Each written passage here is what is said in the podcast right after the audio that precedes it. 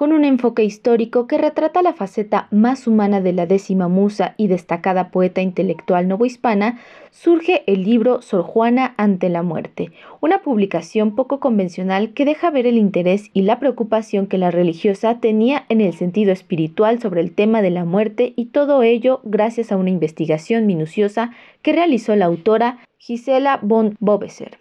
La escritora refiere que gracias a este trabajo descubrió más que a una figura intelectual a una mujer de vanguardia, de hecho la primera en hacer un patrimonio a partir de su profesión, por lo que este libro representó un gran reto para Gisela. Yo creo que una de las cosas maravillosas de Sor Juana es que ella decidió su vida, ella decidió qué quiso hacer. Ella misma dice que ella le dijo a la maestra que, a, los, tres años que le enseñara a leer. No hay fuentes para saber por qué se vino a México, pero sí ella misma dice que ella quería, también todos conocemos que la disfrazara de nombre para venir a la universidad.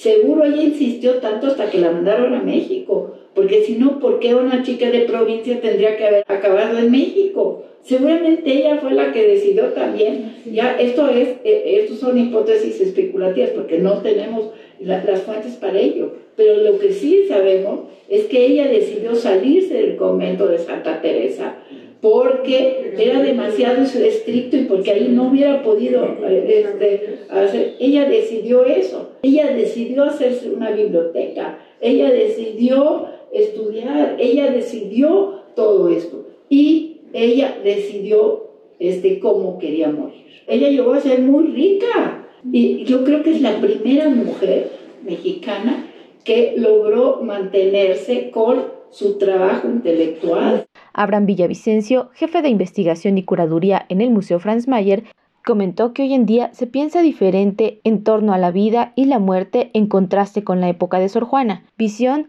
que se retrata en este libro. Creo que difícilmente hoy sería la muerte una idea o una sombra que estuviese operando día a día y que estuviese además reforzada desde la espiritualidad de nuestro momento, como sí ocurría en la época de Sor Juana. La muerte era uno de los pilares esenciales que en el mundo occidental, que en el mundo hispánico, constituía los fundamentos de la ética diaria, que guiaba las reflexiones sobre cómo comportarnos, que guiaba también las elecciones que tomábamos. El libro nos permite ver a una Sor Juana que oscila entre una vida, por decirlo de algún modo, secular, del siglo, en el siglo XVII, ¿no? esta palabra, el siglo, era usada para referir el mundo fuera de las instituciones religiosas. Nosotros estaríamos en el siglo, contrario